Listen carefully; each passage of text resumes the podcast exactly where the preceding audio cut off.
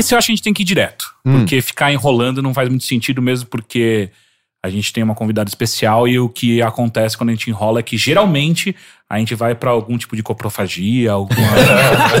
a gente acaba indo pra lugares escuros da mente humana que eu não sei se eu quero que a Alessandra perceba agora. De qualquer forma, esse é a Bilheteria, o podcast de cultura geral do Overloader, e esse é um especial. Meu nome é Caio Teixeira e estou aqui com Henrique Sampaio. Heitor de Paula.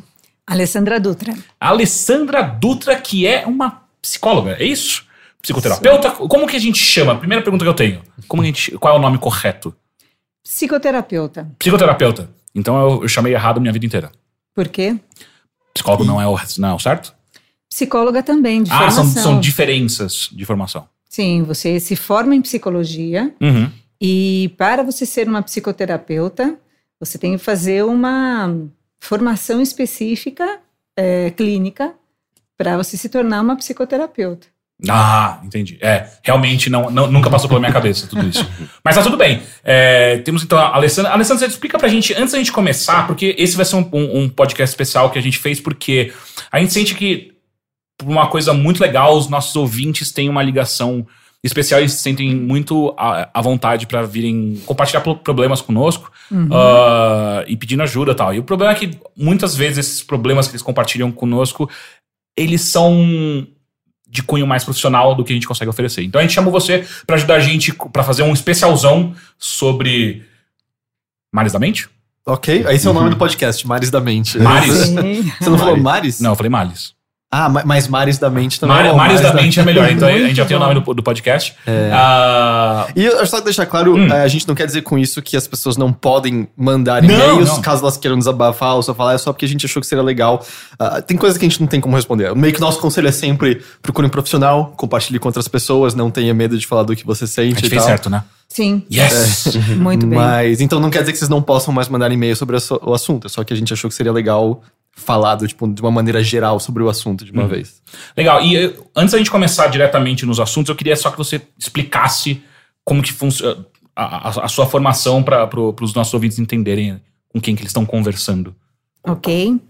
Bom, é, como você disse, né, Caio? Meu nome é Alessandra Dutra. É, sou a profissional é, que vai falar um pouquinho para vocês, vai desmistificar um pouquinho para vocês sobre males ou mares da mente, né? Ok. É, porque a gente, na nossa formação, em- na- no curso de psicologia, a gente vai falar sobre isso, né? A gente, o curso eh, nos treina para falar sobre as dores da alma. E acho que é isso. ah, Quando vocês me chamaram, é, chamaram porque vocês receberam é, é, algumas questões Uhum. voltadas para essas dores. E na nossa formação, a gente treina isso, né? Treina esse olhar. Uhum. É, então, é, na minha na, na- na formação da psicologia, a psicologia é a ciência que vai realmente estudar é, o comportamento humano e é o especialista que vai dar um pouquinho de resposta para todo mundo que, que sofre de alguns males ou mares da mente. Uhum. E Na sua carreira você já passou por o quê a- a- a- até agora? Pra gente dar um pouquinho mais de, de, de contexto. Sim, a gente. hum, Eu me formei, eu estou formada há 24 anos, né? É, sou. é, na psicologia, a gente tem N abordagens em- em- na área clínica, mas eu tenho alguma uma especialidade também em esporte, né? É, não tenho só na área clínica, atendo há 24 anos, mas também tenho essa especialização em esporte. E, e lá a gente encontra as pessoas que, que têm N problemas, né? Uhum. E acho que o que nós vamos conversar aqui um pouquinho, nós vamos falar sobre pessoas que têm, que sofrem problemas do dia a dia. Sim.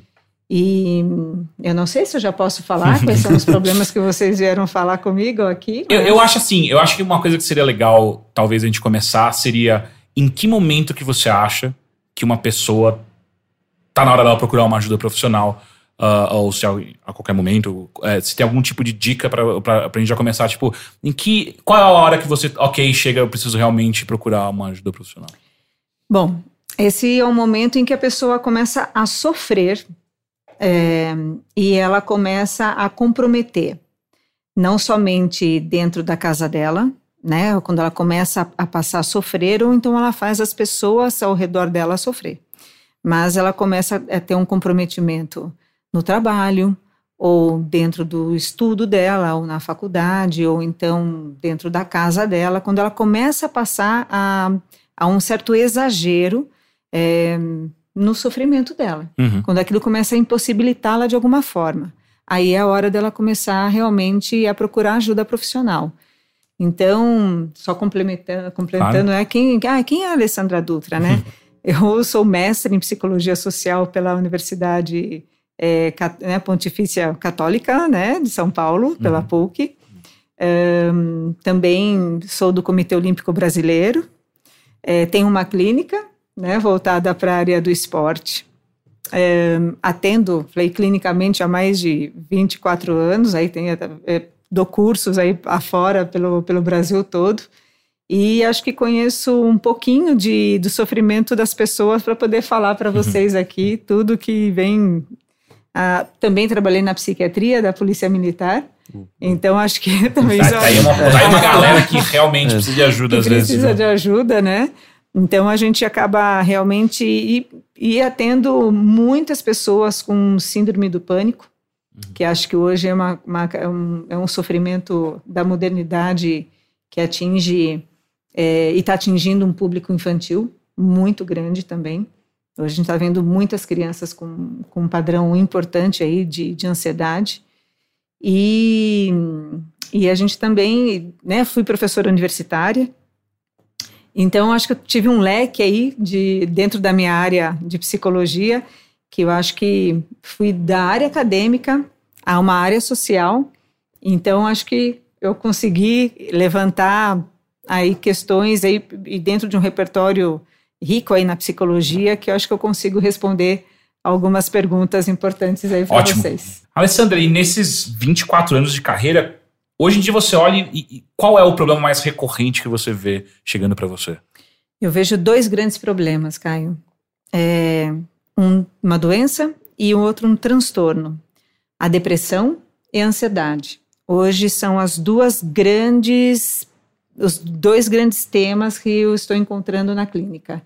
Eu acho que são as duas grandes, é, os dois grandes eixos temáticos, assim, as, as, duas grandes doenças do século, uhum. né? E a gente está vendo isso de uma maneira muito triste, porque está atingindo o mundo todo, uhum.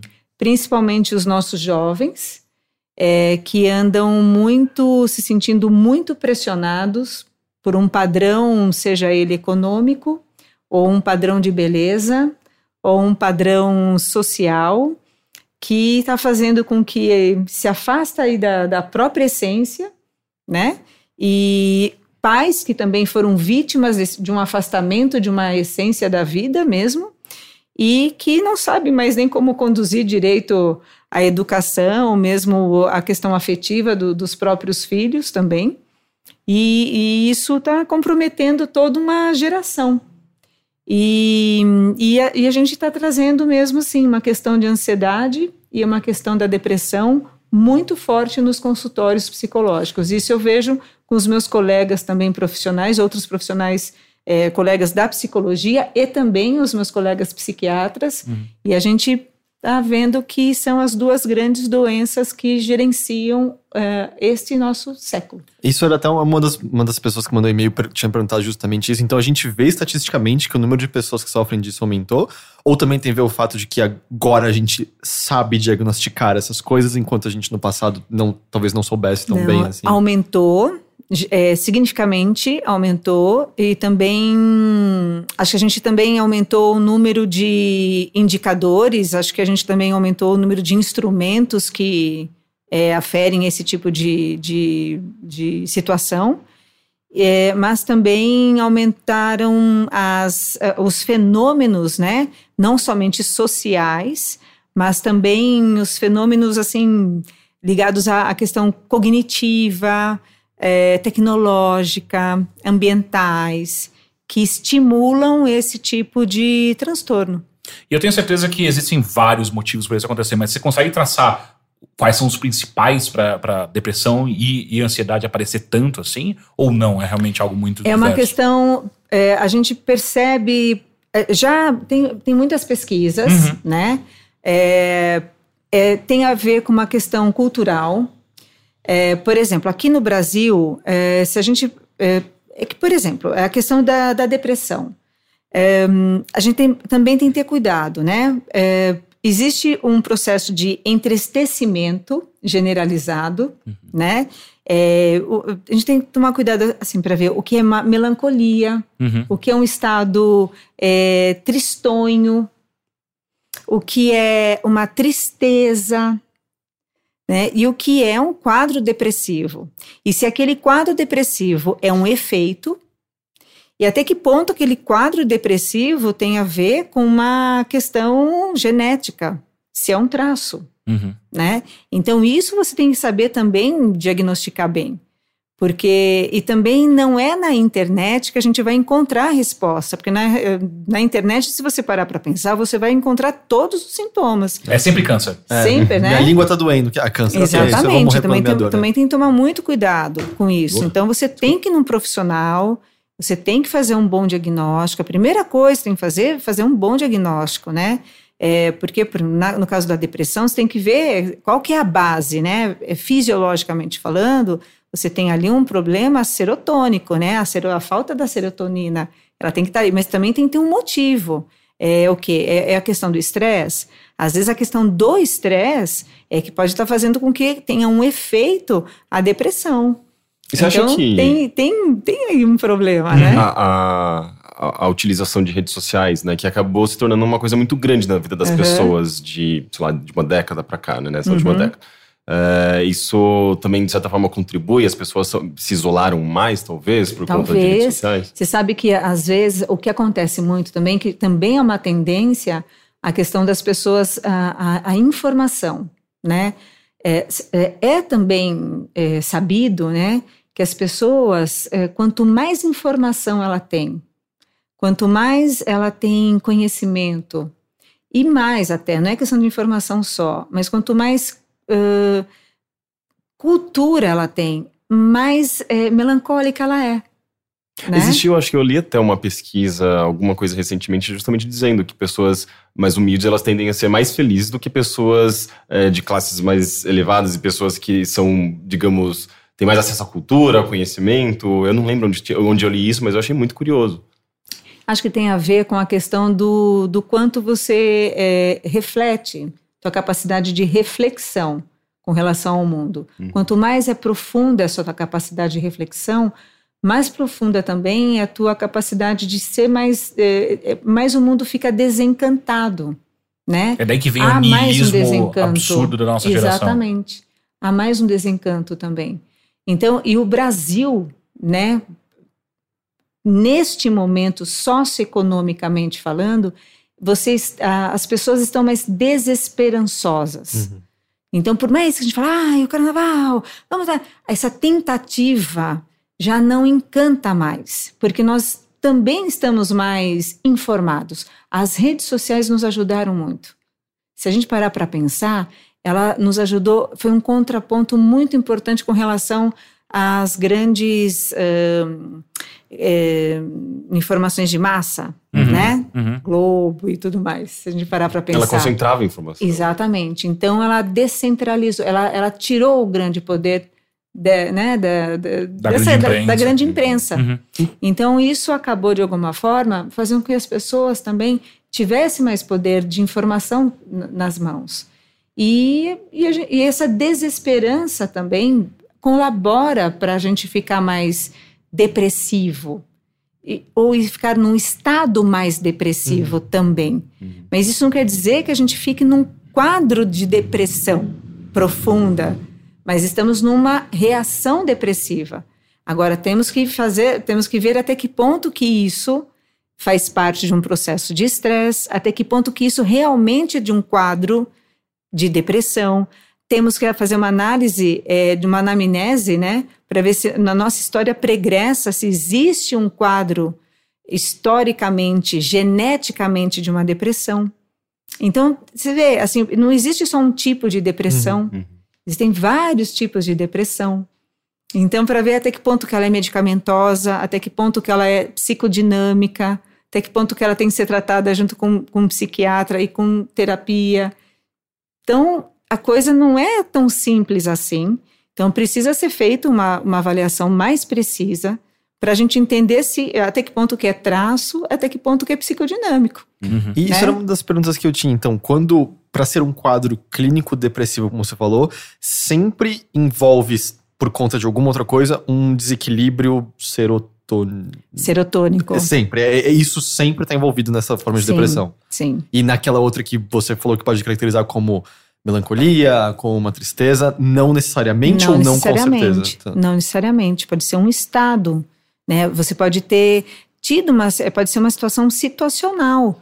Você pode ter, né, perdido um ente querido, pode ter perdido um emprego, você pode estar passando por um processo de angústia importante diante de uma situação da sua vida e ou tomado uma consciência, né, um estado de consciência e aquilo te abalou, mas não necessariamente você é, es- tem uma perda de, de, né, da, de serotonina, um escape, enfim. Mas você tem ali, é, o cortisol tá, tá disputando com a sua serotonina por uma situação de estresse, ali Uhum. por- exatamente por uma situação de angústia, uma preocupação, né? E aí vem uma outra pergunta minha, vamos supor. Estou me sentindo. Não estou mais funcional, como você falou, está afetando a minha vida.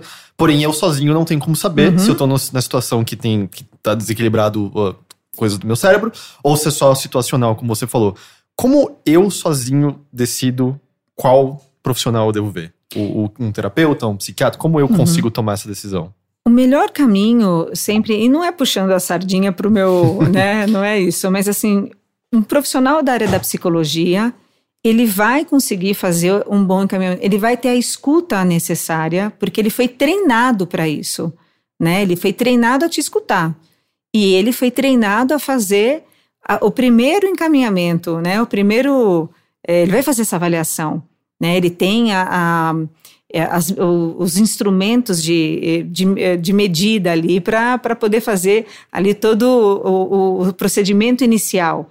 Olha, ele vai falar para você, nossa, você, vamos fazer uma escala aqui, uma avaliação. Só ele vai conseguir, porque é, na nossa formação, os únicos né, profissionais que têm ali habilitação para poder fazer a- os testes de, de psicológicos são os psicólogos. Assim como médicos são os únicos que podem fazer toda a parte de receita médica. Nenhum outro profissional pode fazer uma receita médica a não ser um médico.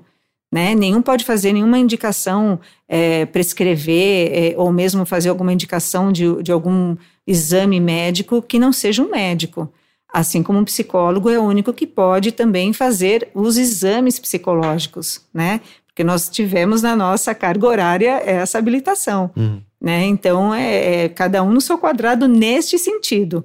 Mas a gente junta o quê? Os conhecimentos para poder é, dar conta daquela situação do, do Idealmente, então, psicólogo primeiro, e aí Primeiro, dali ele e vai. depois ali vai Ok. para o psiquiatra. E, e uma pergunta que, que apareceu com uma certa frequência pra gente também é: às vezes as pessoas simplesmente não têm dinheiro suficiente pra conseguir marcar uma consulta, coisas do tipo. E, a- e- e uma das respostas que a gente teve foi um, um médico que mandou pra gente uma resposta, foi bem legal. ah, ele dando a dica de ir em algum. é, pode ser no SUS ou alguma coisa Isso. assim, que um, que um próprio clínico geral pode ajudar. É isso? Na verdade, você tem nos postos de saúde, você tem sim ah, o, tem o, o- tem o psicólogo, né, dos De postos plantão. de plantão, dos postos de saúde. Tem, a gente tem o HC, né, que é a grande instituição pública que, que ali também possui os grandes centros, né, de, de, de saúde pública, que tem sim os psicólogos, tem os psiquiatras que são Pode ser o primeiro passo que alguém. tem são, é, exatamente. Que tem ali, né, a gente hoje Uhum. encontra todos os recursos para isso. Legal. Claro que nunca são suficientes, tá bom? Porque o número de pessoas, pelo amor de Deus, né?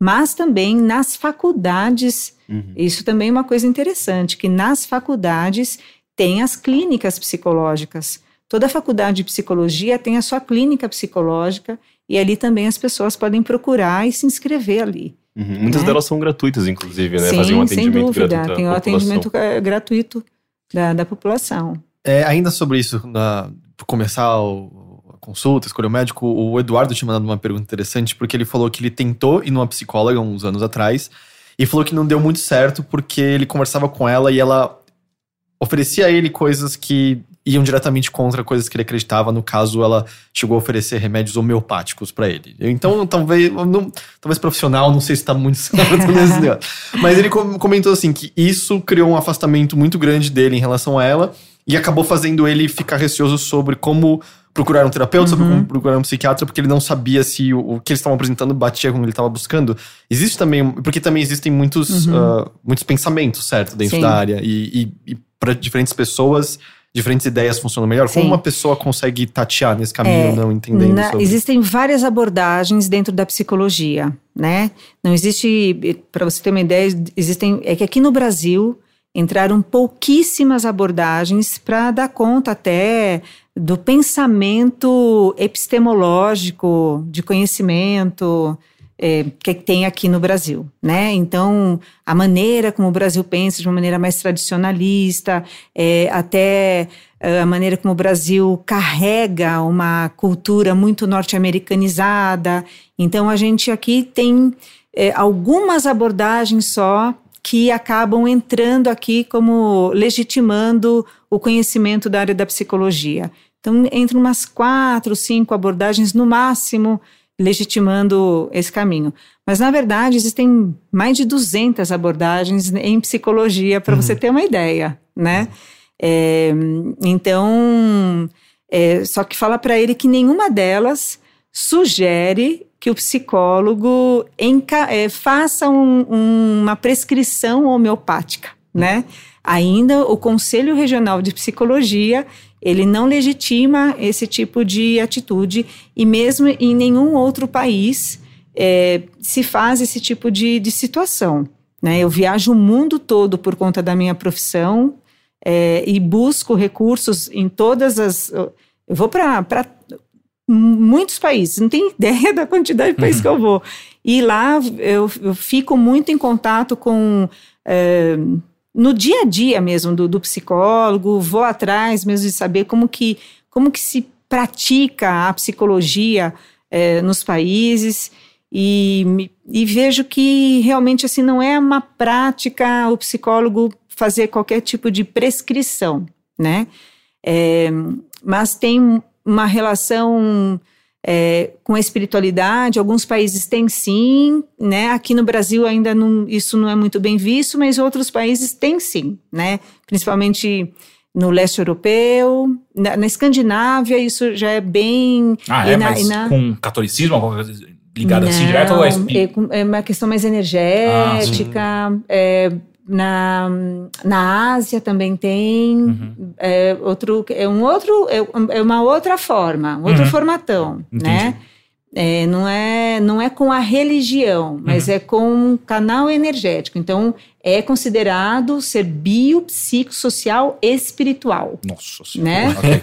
É uma coisa mais, como eu falei, tem outras formas, outros formatões, né? É, a Só que se, fala para ele que eu sinto muito se o profissional desviou, é, deu uma, ou se ele entendeu assim, né? O próprio uso da palavra espírito ou alma, né? Que eu acho que eu, eu já vi, eu já li algumas É. coisas de, de Jung, por exemplo. eu Acho que ele fala muito disso. Sim, sim, E eu sempre fazia essa. Eu, eu ficava nessa dúvida. Eu pensava em que. Qual é o contexto exatamente? Assim, tipo, tem alguma, alguma, alguma carga religiosa por trás dessa, da utilização dessa palavra ou não? Assim, porque isso me Ó, gerava dúvidas. Psique já fala alma, né? Então, o estudo da alma humana, Uhum. né? Mas isso, assim, a gente tem que tomar muito cuidado, porque a gente eh, tem que pensar muito numa elevação. É, é, a gente também está numa era muito espiritual, né? Uhum. Mas quando a gente fala em espiritual, a gente fala muito em encontrar uma, uma paz, né? Mas a gente não está falando da, na questão da religião própria, porque cada um tem a sua, Uhum. né? Até quando a gente fala em espiritual, A gente não está falando de uma questão. Tem gente que, que, que mistura, né? Tá, é, a palavra, a palavra espiritual com, com a religião espírita, né? Uhum. Que é uma, uma maneira de, de ver, né? A, a própria espiritualidade, né? Mas a gente está falando do, numa situação mais elevada, no sentido do ser bio, do ser psico, do ser social e do ser espiritual, dentro de um contexto muito global, né? Então, da gente parar de ver as pessoas, né, o ser de uma maneira muito dicotomizada. E a gente vê isso, ah, vê o ser humano assim. Enquanto a gente vê o ser humano desse jeito, a gente perde muito tempo. Né? O profissional que vê, o profissional da área da psicologia, ou da área da medicina, ou da área da nutrição, que acabar a ver muito dessa maneira, a gente acaba vendo as pessoas de uma maneira. A gente perde muito tempo vendo assim. Então, acho que está na hora também dos profissionais, um pouco, abrir um pouco mais a sua mente, né? E começar e, e abrir a mente e abrir um pouco a cabeça para a ciência propriamente dita, mas de uma maneira um pouco diferente do que a gente vê, né? E do que e a maneira como a gente pratica aqui também no Brasil, porque a gente burocratiza muito aqui no Brasil tudo, tudo, né? Desde a maneira como a gente estuda as coisas, a maneira como a gente passa o conhecimento, a maneira como a gente faz a ciência, a maneira como a gente eh, faz as coisas, tudo, até a maneira como a gente estuda, ah, tudo, tudo é muito burocratizado, tudo muito quadrado e não evolui. Então a gente perde muito tempo, os jovens perdem muito tempo, a gente desanima com mais facilidade, entra em depressão com mais facilidade, entra em ansiedade com mais facilidade. Eu morro de pena vendo crianças sofrendo já com ansiedade, sofrendo já com depressão, adolescentes estudando coisas nada a ver no ensino médio, eh, professores de saco cheio, desculpa, Não, a gente fala coisas muito piores. Né? É, passando coisas que às vezes sem sentido, amando a profissão como professor, mas passando coisas totalmente sem sentido. Uma falta de sintonia com a criança, com o adolescente. É, totalmente desconectado, amando a profissão, mas totalmente desconectado só para cumprir algo totalmente sem sentido. Então tá todo mundo fazendo coisa sem sentido, né? E acho que isso é uma perda de tempo.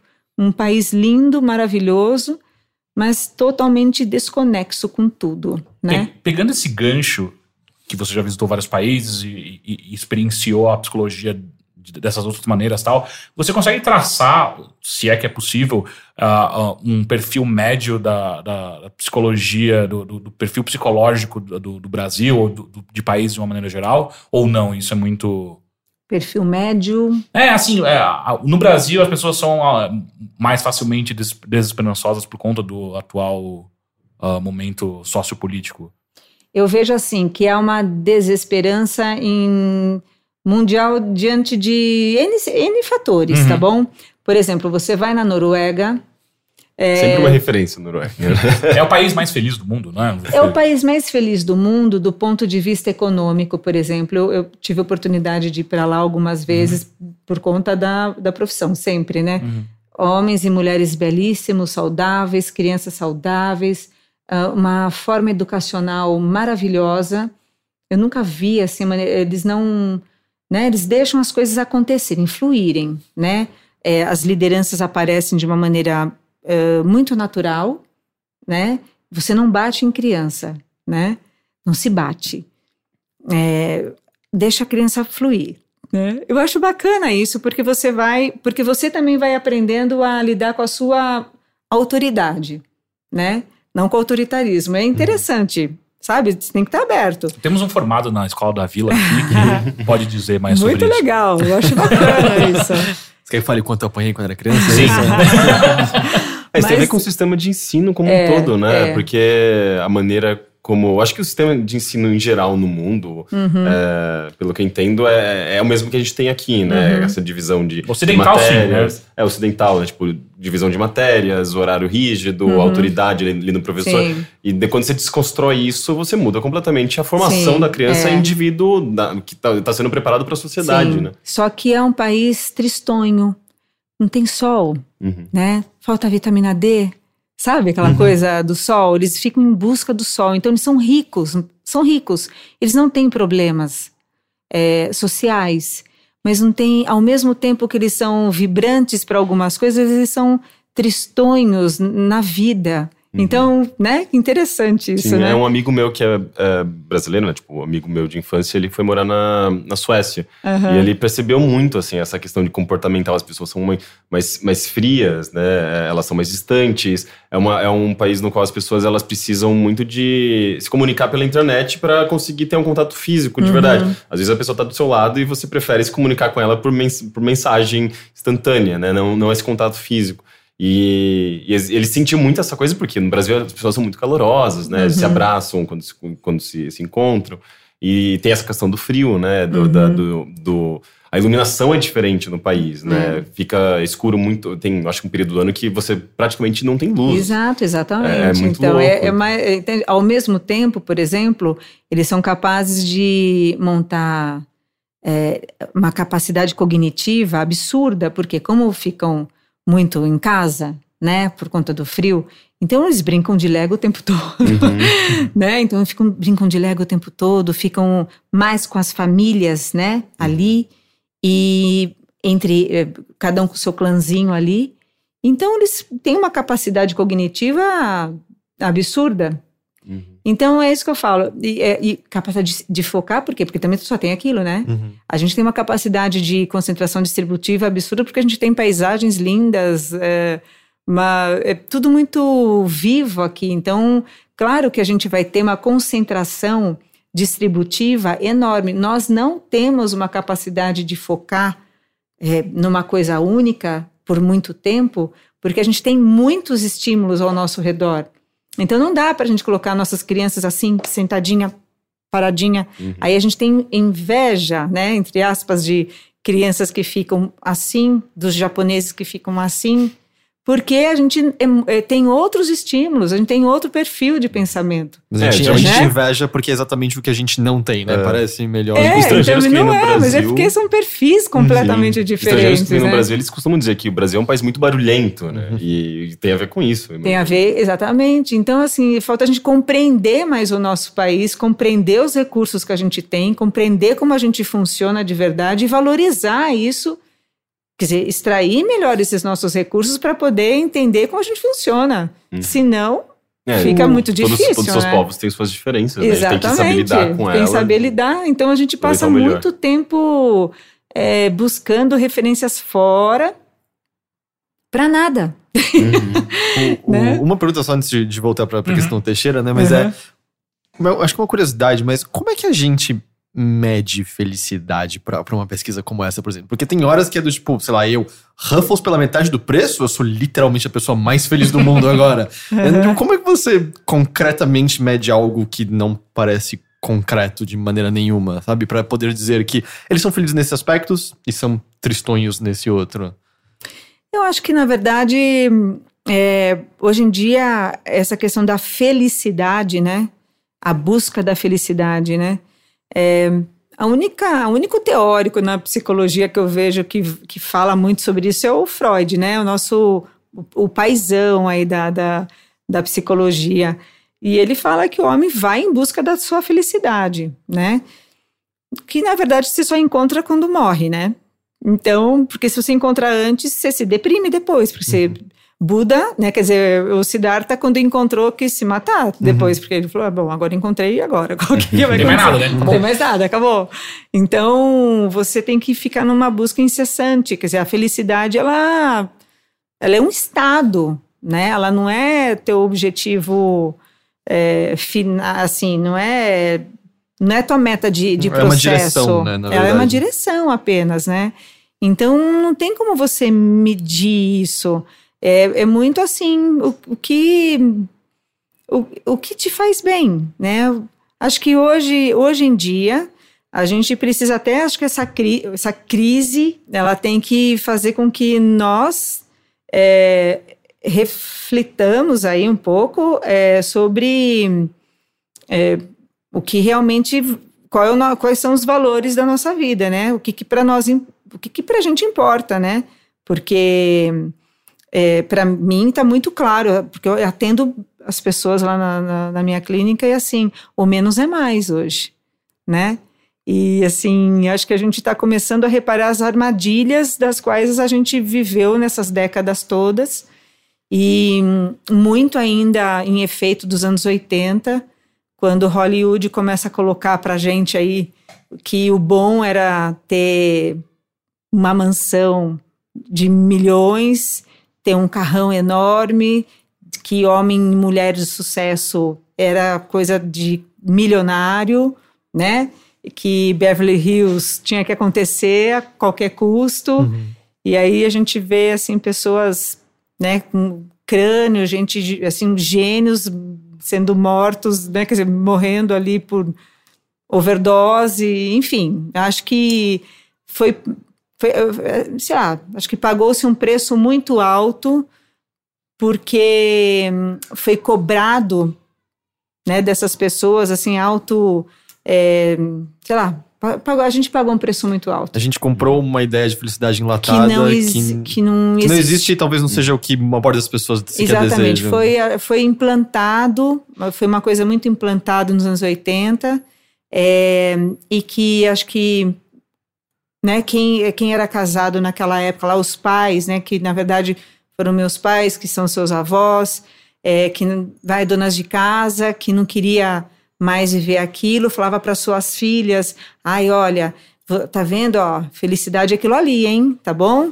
Eu não vivo isso, mas você tem que viver aquilo ali. Uhum. E aí, então, né, as mulheres e os homens foram buscando aquilo, mas na verdade, gente, e é curioso como essas ideias acabam, elas funcionam também para descartar Uh, como válido ideias de, de outros caminhos, né? Porque eu sinto que uma coisa muito comum crescendo é que, por exemplo, alguma matéria sobre ah, este homem mora numa barraquinha no meio da floresta e os coelhos são animais deles e eles dizem ser muito feliz. É. E eu lembro que a reação das pessoas mais velhas era sempre de ah, até parece que ele é contente uhum. vivendo isso, é só um louco vivendo no meio do mato é. e tal. É como se qualquer outra ideia que não fosse essa é descartada Sim, como de alguém exatamente. excêntrico, de alguém. E aí, assim, que você começa a reparar que todo transtorno de né, todo todo transtorno de ansiedade e toda doença que de né, voltada para depressão é um afastamento da, da essência.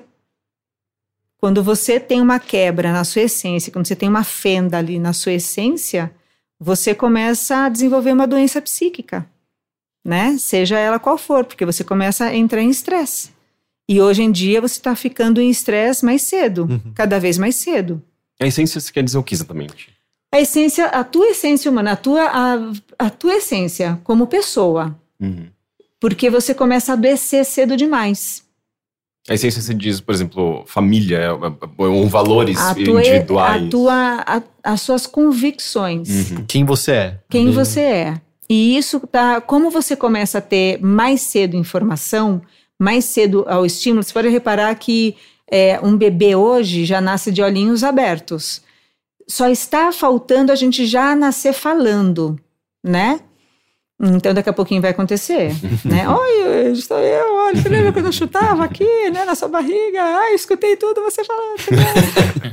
né? E tudo Enfim. é uma bosta, cara, eu morrer né? logo em seguida, porque é, é, é, a evolução natural da nossa geração, aparentemente. Exato, né? Eu falei, eu não queria ter nascido já, aquela coisa assim, tava tão bom sei lá, né? Então, o que acontece? É, você já está, é, já vem, né, carregado com uma série de, de estímulos ali. Então, você já está, a criança já está tendo tanta, tantos estímulos, né?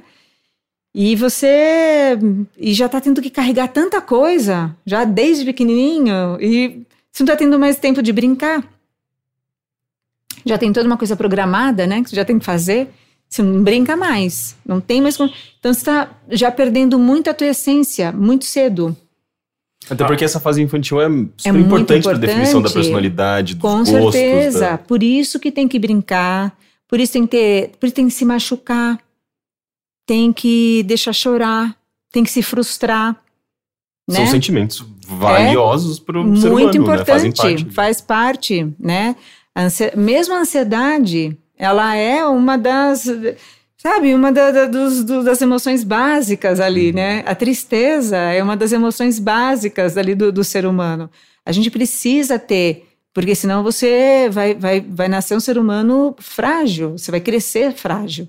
Então você tem que ter ali algumas coisas, você tem que chorar, você tem que se frustrar, tem que se decepcionar para por isso que é bom ganhar cachorrinho quando você é pequeno, porque tem, ele vai morrer. Tem, então, vai morrer. É sério, é, você, você lida com a morte. Você tem que lidar com a morte. É, é, né? é, é por isso que é bom, é por isso que é bom. É sério, então, vezes, dê um, um, cachorrinho pro seu filho, logo em seguida mata na frente. Não, é, é, melhor um grande que vai viver menos, porque aí você já aí, consegue assim, um peixe. Os pais, pra não ter trabalho, muitas vezes, ai, não vai, não, vai, vai, vai sujar a casa.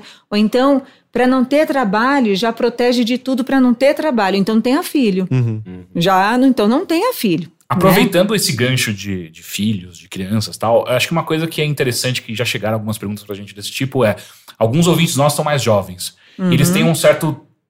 Um, uma certa dificuldade de abordar quando eles se sentem não tão legal, eles estão precisando de ajuda. Eles não sabem como abordar isso necessariamente com a família. Você tem alguma dica para dar para essas pessoas que são mais jovens? Não sabem como, como começar essa conversa com a família? Parece que existe meio que uma vergonha justamente por conta do estigma em torno de, de ir para um tratamento psicológico, de depressão. E mesmo, e mesmo fragilidade, também, né? E eu sinto que também existe é, é, essa coisa de que todo mundo é feliz o tempo inteiro, né? As redes sociais é, Tem a, é, obrigação de ser feliz, é. né? Ninguém tem obrigação de ser feliz, sabe?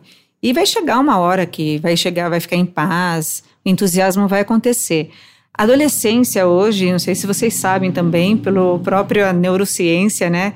Ela tá mais tardia também. Tá indo em, em torno até os seus 35 anos de idade. Yes, okay, né? tá tudo, isso explica muita coisa, tá tudo tranquilo. é, isso é meio surpreendente. Né? Isso aumentou, porque a longevidade humana também aumentou. Então a gente vai, a longevidade está indo lá para um torno de 100, 102 anos de idade. Então, se você se realizar aos 30 anos de idade, o que você vai fazer com mais 70 anos aí pela frente, né? Não então, aqueles jovens que querem ganhar o seu primeiro milhão aos 30 anos de idade, né? Seu, seu, seu né, o business, seu master dos masters, no, executivo. É, né? Cuidado, porque depois vai virar, ficam todos depressivos depois, né? Ficam sem sentido, é, não conseguem mais sustentar. Eu tenho muita gente assim, que daí chega num cargo super máximo, é, aos 30 anos de idade, e depois querem morrer, né? Ficam numa depressão profunda mesmo. Jovens aí de 28, 30 anos, e para evitar isso para ele, é, como antes disso, 15, 16, como ele né, como consegue ele vai abordar poder fazer? família? Eu acho que é, eles estão ainda em fase de aquele período de estranhamento, né? Não sabendo se será que eu sou filho deles mesmo, sabe uma coisa assim, né? É, o que eles precisam fazer? Anunciar de algum jeito para essa família que eles não estão bem.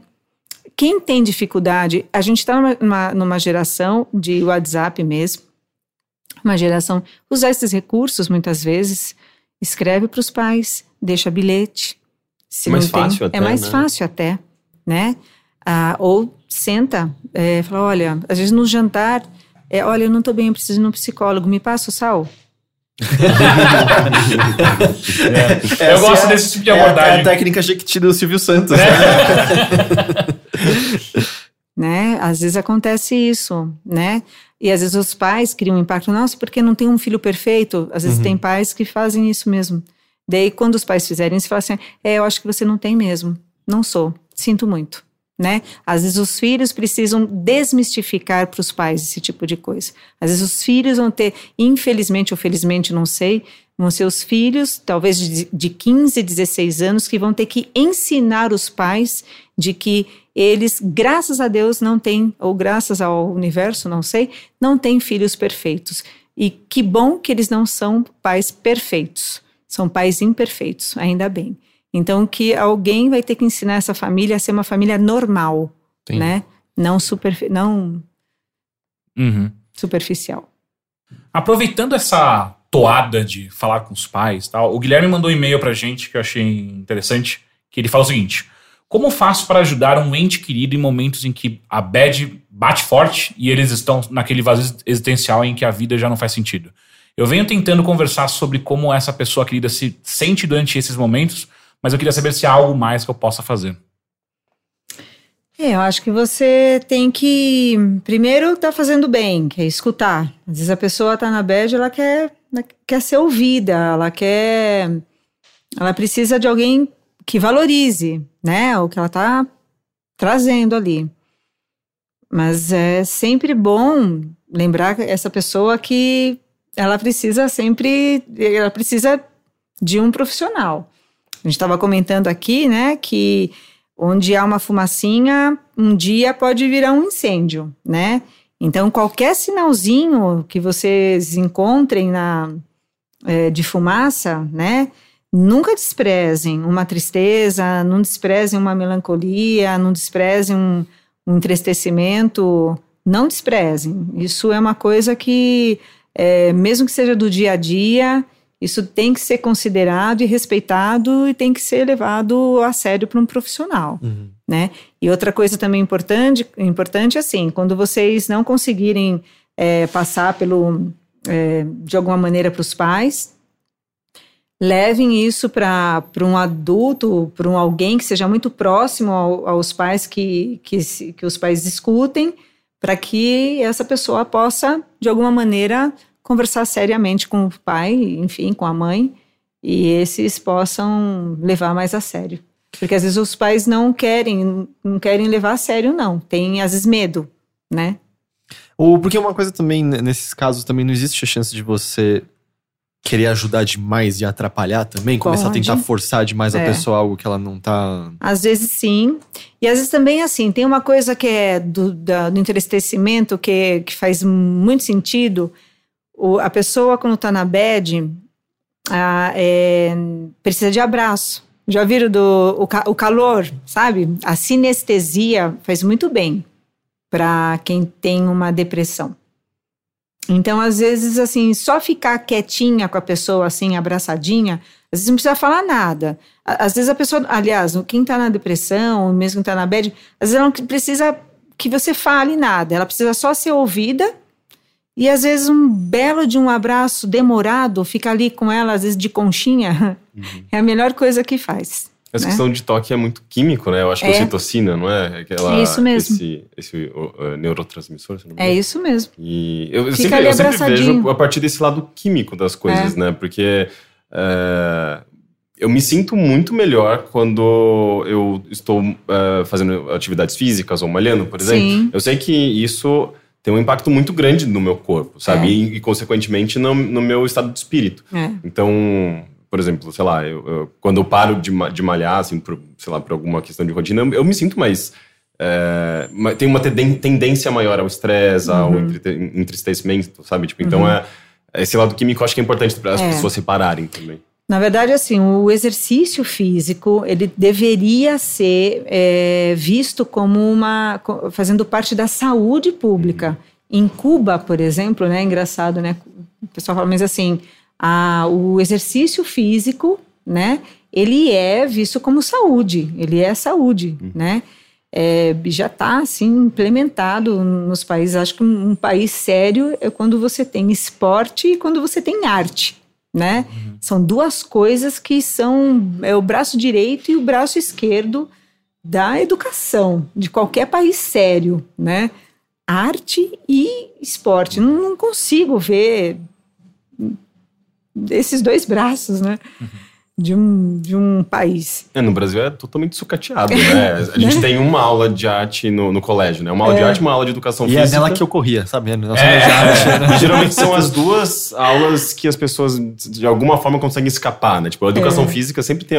Acho que os professores não conseguem também lidar muito bem. Os eu acho que a maioria das pessoas não estão ligando muito, é, parece. Alunos no, no, meu colégio era assim, pelo menos. Minha educação física no colegial era massagem. Eu não tô zoando.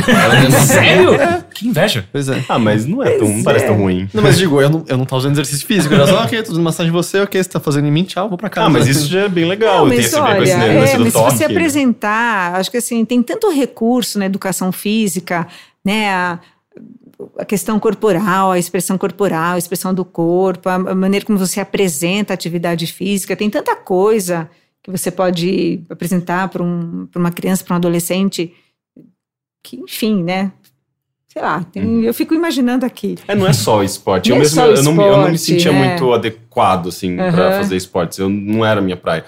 Mas, é, sei lá, atualmente eu, eu, eu aprecio muito, por exemplo, dança, expressão, é, performances corporais, Exato. artísticas. Isso tem a ver com o corpo, É. noção corporal, espaço. Eu acho que isso também pode ser É, a, a estudado própria e aproveitado. massagem, se parar para pensar, Uhum. a própria massagem, ela, né, a própria modulação sinestésica, o quanto que você pode sentir teu corpo. O mindfulness hoje, né, Ah, que é eu faço tanto isso. colocado para o esporte mesmo, para todo atleta é, performar, para o aluno poder se concentrar melhor, para a gente mesmo no dia a dia, todo dia, se você fizer cinco minutos da sua vida hoje no mindfulness diário, nossa, O que, que é isso, exatamente? Esse, tem, uma, tem uma pergunta que é exatamente isso: do, tipo, Ah, o que, que é o mindfulness que, que falam A, sobre? a, a Riot tem isso muito sério lá dentro. Mindfulness tem, tá ali perto da- de meditação, com o estado do seu cérebro que está na meditação? Tipo, tem a ver uma coisa com a É outra? um nível de atenção plena que a gente chama dentro do dentro da psicologia, né? E você é um estado de treinamento, a gente coloca como treinamento mental. E você faz um trabalho de uma espécie de meditação do dia. Porque se você parar para pensar, ah, vou praticar o yoga, né? Você não está no Tibete para você fazer meditação porque é legal você ir até, ah, vou fazer yoga, ok. Aí você sai, você pega teu carro, vai, vai pro... hum, né? Então você não tá lá no Tibete, você vai, se medita, que nem os monges, nananã, e você fica na montanha o tempo todo, né? Então é meio incoerente a maneira como você faz. Você vai estar no trânsito das seis da tarde no mesmo É. dia. e- Então, o próprio nome fala, né? Então, mente cheia, vazia, mas assim, você tá no estado de atenção plena, né? Então, você tá no, tá no teu dia a dia. Então, você tá pegando o copo, você tá com atenção no copo. Você não tá pensando em outra coisa, né?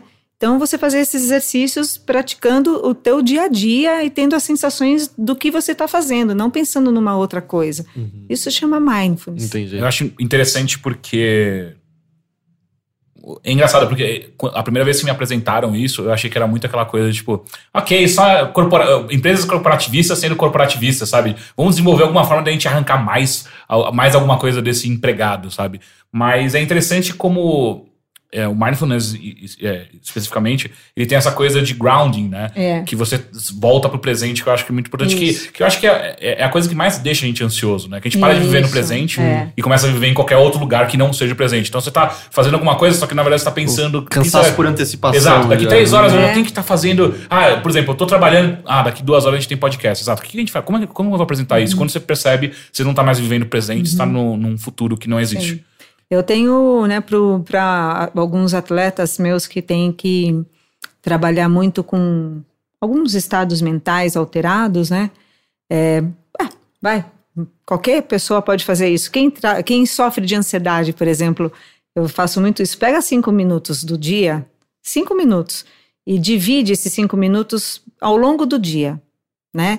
É, pega, divide em um minuto. Você está fazendo, pega esse um minutinho e não faça nada. Cronometra aí no, no, no, no- no, celular. Né? Divide esses cinco minutos em um minuto, assim, inter, né? durante o dia. Uhum. E para de fazer qualquer coisa. Fica um minuto parado sem pensar em nada. Aí depois continua fazendo a sua atividade. Daí, mais para frente, um pouquinho, mais um minuto. Você vai ver como você fica diferente. Teu estado emocional, teu estado emocional não só, seu estado mental começa a ficar diferente. Mas o que eu acho engraçado é que a pessoa provavelmente vai passar por um. é, vai perceber o quão difícil é ficar sem fazer difícil nada é- sem pensar não, em nada. é, tem gente que não consegue completar os cinco. ó, são cinco minutos. Uhum. Tem gente que não consegue completar os cinco minutos. Aliás, a maioria das pessoas. A maioria não consegue É, completar. um exercício que, que, que passaram lá que eu achei muito interessante, eles davam um, um paninho com álcool. Você tirava na hora e... É o seguinte, você vai fazer isso. Durante cinco minutos você vai pegar esse paninho com álcool e você vai limpar a sua mão.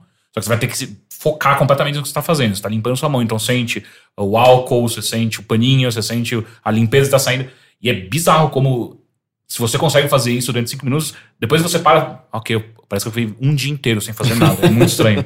Porque você consegue parar realmente. E, e, e quando tem essa coisa sensorial, né? Que você consegue aproveitar vários, os seus cinco sentidos, o cheiro, o, o toque por aí vai, você consegue. é, é, me parece ainda mais fácil quando você, você junta. um aplicativo que ajuda bastante é aquele Headspace. Eu acho que é Uhum, Headspace. sim. É. Que ele, ele tem. Existe uma pessoa te conduz, conduzindo a essa. E é um britânico, né? A- a- a- facilita ainda mais, né? Um É, eu britânico acho que as- não sei se tem a versão em português, mas a- É ajudaria português muito. britânico. É. é. Não, não, é, mas é porque esse, esse aplicativo, pelo que eu, pelo menos na época que eu usei, ele só tinha inglês, né? Então, só pessoas que falam fluen- fluentemente inglês conseguiriam usar. Mas ele tem justamente essa narração de uma pessoa te guiando para você conseguir passar esse, esse período sem pensar em nada, porque é muito difícil. É. E quando tem essa, essa, essa narração, esse guia, parece que fica mais fácil, assim, parece que eh, essa pessoa de alguma forma consegue livrar você de todos os pensamentos. É muito E gostoso. É engraçado, eu nunca tinha feito associação, mas eu tava pensando agora, tem um capítulo inteiro do Graça Infinita, que são só sobre as lições do pai pro Hall no tênis, e são sobre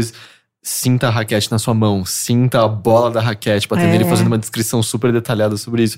E aí esse lance tava falando do, do- dos cinco minutos, ou do pano, eu tava lembrando quando eu quis abandonar redes sociais, e aí a primeira coisa que você perde é quando você, por exemplo, tá esperando no restaurante a comida chegar, você não tem nada pra fazer no celular. E é muito estranho, porque esse tempo de espera, que são 10 minutos, se tornam duas horas na sua vida, de repente. Não tem nada pra fazer sentado aqui. É, não uma coisa que eu lembro- É, presta atenção na sua respiração, por exemplo. É. Uma coisa que eu lembro muito, que eu não sinto mais, que era na adolescência acontecia muito de querer morrer de tédio, né? Isso, não sente mais isso. Não, e outra, o quão é importante querer morrer de tédio. É muito importante, ainda mais na adolescência, precisa morrer de tédio, viu? Falo para os adolescentes que é muito importante ah, morrer de tédio. É bom. Por quê? Porque a gente precisa de um tempo para fazer nada. E, a- e é a melhor coisa na adolescência ter um período para isso. Porque é onde a gente tem que armazenar um pouco da energia e para nada. Ah, menino, você não tá fazendo nada. Nada. E é, e é difícil, né? Porque a gente vive numa sociedade que é ultra produtiva. né? Exatamente. Então, o tempo e tá precisa produzindo. fazer ou nada. É, mas também. é, Calma lá. Também. É, né? Mas moderação. assim, com modera... Não, não, mas a gente precisa ter um tempo para isso. Há, há um período que é importante, que não tem nada a ver com o ócio criativo, Uhum. que é uma outra coisa. Mas também é importante se fazer o nada. Para nada. Ou nada Simplesmente- é tipo deitar no sofá e olhar para o teto. Simplesmente, é, se não é para fazer nada, não faça nada. Mesmo. E é muito difícil fazer isso. Eu acabei de decidir e nada é muito moderado. fazer, é, exatamente, é muito difícil ficar sem fazer nada, porque começa a dar culpa. Uhum. Uhum. A gente tá numa sociedade que eu acho que é- massacra tanto a gente com isso, né? Com você tem que ser utilitário, você tem que ser produzir, você tem que. Eu acho que desde a escola a gente. A gente é formado a ser utilitário, É. uma uma pessoa É. que vai produzir. Eu acho que isso vai, parece que vai É. contra, né, o nosso, Porque nossa educação. exatamente isso, porque assim, por exemplo, se a gente tivesse realmente numa sociedade onde essa produtividade tivesse sentido, tivesse realmente sendo trabalhada para um fim, para um ah, para um signi- para um sentido, é, o nada se a ver o quão realmente seria valioso. Uhum. Entendeu? Então, quando, quando vem o, o- o- toda a o nosso to- todo o nosso organismo ele tem que estar preparado para esse nada. E a gente está numa sociedade onde hipócrita assim bem hipócrita bem hipócrita mesmo sabe? Assim é produtiva a gente fica morrendo de culpa. Uhum. Pro nada mas a gente precisa estar fazendo sem fazer nada Abaixa o capitalismo, sobe o som da internacional, começa a tocar agora. A gente já falou que em Cuba é bom porque tem exercício. Exato. Puta merda, esse podcast é vermelho. Puta que pariu. Agora vai. daqui a pouco vão me pegar Eu só sei que eu acabei de decidir que minha banda punk vai chamar Nada Moderado. É, é uma boa. Uma boa muito Ah, eu quero ler agora um e-mail de anônimo que mandou pra gente. É. Ah, ele fala o seguinte: Estou há mais de três anos em um relacionamento com uma pessoa que tem depressão.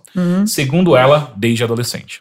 Depois de aproxima- aproximadamente seis meses do nosso namoro, ela teve uma crise grande de depressão durante a qual ela não queria sair da cama ou comer. Foi muito complicado, mas acabou melhorando depois de uns meses. Ela conseguiu um emprego e as coisas pareciam estar indo bem, indo bem, até que ela teve uma outra crise e agora foi ainda pior. Hoje já faz mais de um ano que ela não trabalha e mal sai de casa sozinha, porque a crise acabou trazendo um quadro de ansiedade muito forte. Ela faz terapia e fez um período de tratamento com, com remédios junto a, um, a uma psiquiatra. Só que decidiu parar porque não queria ficar tomando remédios.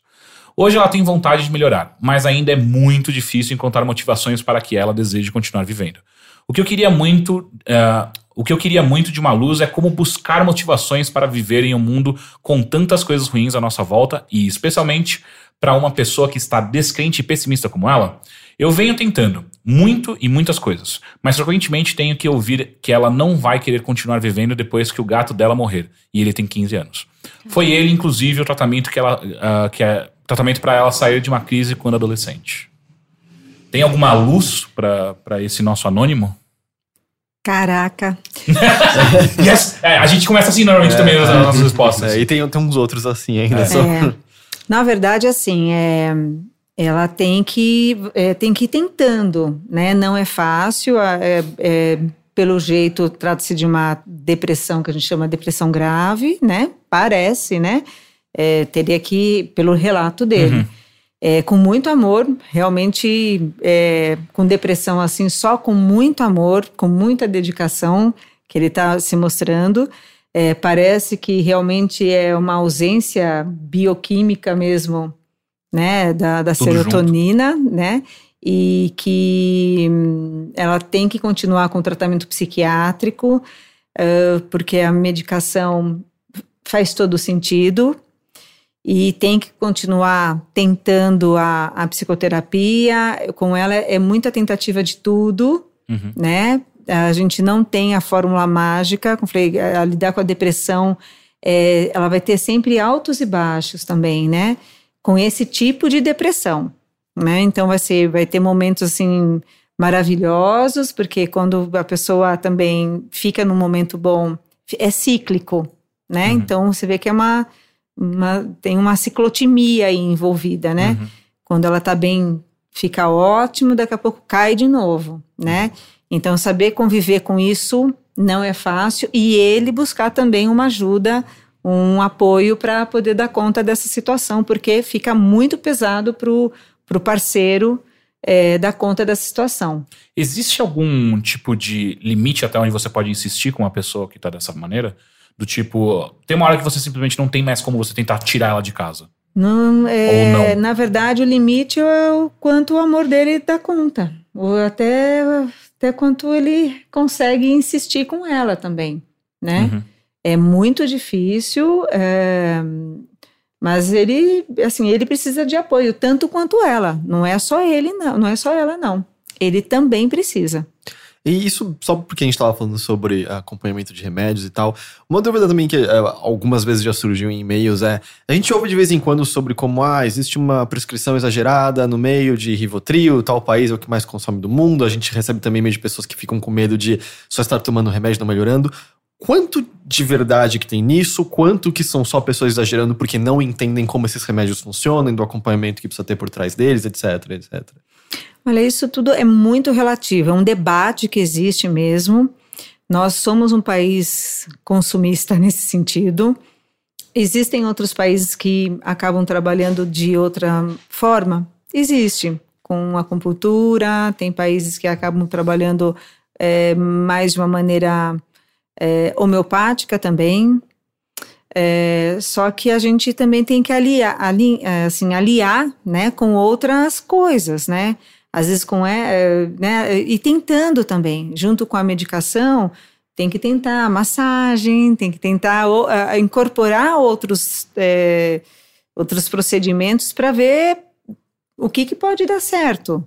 Né? Tem que ir tentando. Eu morava tentando. em Atibaia, usavam muito ecoterapia. Ecoterapia, né? Então, assim, tem que ir tentando, porque ela gosta de, muito de animal, mas assim, não é fácil né? Quem tem a depressão não é para quem tem essa, esse tipo de depressão não é fácil e para quem convive com a pessoa também não. Então a sugestão sempre é os dois se, se envolverem num trabalho terapêutico, tanto ele quanto ela. Agora sobre essa questão medicamentosa, eu acho que tudo é questão de bom senso também. Tem que ter um bom médico que saiba administrar esse tipo de situação é, as pessoas têm que buscar muita informação, não tem que ter uma histeria para consumir toda a medicação do mundo, né? Porque acho que nós, a gente não pode sentir dor, né? Uhum. Ou então, ai, tem que estar tá bem o tempo todo, né? Brasileiro tem muito isso, né? Ai, tem que tomar, não pode, pode sentir depressão, não pode estar tá triste, né? Sinal de tristeza, a gente tem que tomar remédio, Não pode ter terminado um namoro e tem que tomar remédio, não pode sentir tristeza. Então a gente também tem, sei lá, as pessoas são muito equivocadas, tudo tem que ter, tomar remédio, também não é por aí. Acho que a gente também tem que saber administrar um pouquinho esse, esse, essas questões. E, e saber associar ali, uh, né, outras, outros procedimentos para poder dar conta, né? Então, bom senso é o fundamental. E informação sempre mas nunca na internet. Desculpa, assim, né? Só, só aqui. Tirando esse podcast. Esse podcast só, foi só o podcast. uh, tem mais um e-mail, esse é realmente muito mais pesado. Ainda bem que você está aqui para ajudar a gente, viu, Alessandro? Seguinte, uh, Gustavo enviou pra gente. Antes de fazer a pergunta, preciso contextualizar a minha situação. Meu nome é Gustavo, tenho 29 anos, uma filha de 6 meses e atualmente abandonado pela esposa. Dei de tudo o que podia para fazê-la feliz, mas não consegui controlar os, os meus ciúmes, gerado por casos em que, ela me da, em que ela dava mole para amigos pelo WhatsApp. Na minha cabeça era o fim do mundo, dado que me considero um homem tradicional e muito orgulhoso, porém também inseguro. Na concepção dela era tudo brincadeira, mas eu não vi assim. Resumindo, ela não aguentou mais a pressão e minhas cobranças e simplesmente pegou nossa filha e foi embora. Pediu um tempo, mas daí a coisa foi por água abaixo, meus ciúmes e desconfiança só aumentaram, pois ela continuava com essas conversas com os amigos. Terminamos, mas o processo de superar está literalmente me matando. Sinto falta dela, da minha filha, não, não sinto mais vontade de fazer nada, com o desejo que se tudo, que se tudo acabasse seria melhor. Ou seja, por ainda amá-la, eu não consigo ir em frente. E agora a pergunta: o que eu faço? Como ir em frente? Comecei em um novo emprego essa semana e meus amigos antigos se afastaram pelo tempo pelo tempo. Meus pais moram próximos e apenas cobram que a família deve ficar junta pelo bebê. Não, não conheço ninguém e não consigo conversar com ninguém. Me sinto totalmente sozinho. Eita. É. Não é fácil, né? Mas ele. É, foi há pouco tempo isso? Uh, aparentemente, ele não dá exatamente a data, mas não, não parece acho... ser muito tempo. Ele mandou esse e-mail hoje e falou que acabou de começar um novo emprego, então me parece ah, que há pouco tempo. É pouco tempo. É, tem uma, uma historinha que eu, que eu sei, que eu não lembro agora se foi do Vinícius de Moraes, que agora eu não vou lembrar de quem foi a história. Que ele era mais velho do que a, a mulher dele. Aí a mulher dele, ele, ela era uma moça jovem, muito bonita, alegre, e ela fez qualquer tipo de, de uma, uma situação em que ela estava errada. E ele advertiu ao erro dela. Ela pegou, ficou. Ela era meio mimada. Ela pegou as coisas dela e foi embora. Aí ele ficou. É, com o passar do tempo, ele estava certo na, na advertência que ele fez a ela. Mas ele começou a ficar triste, triste triste.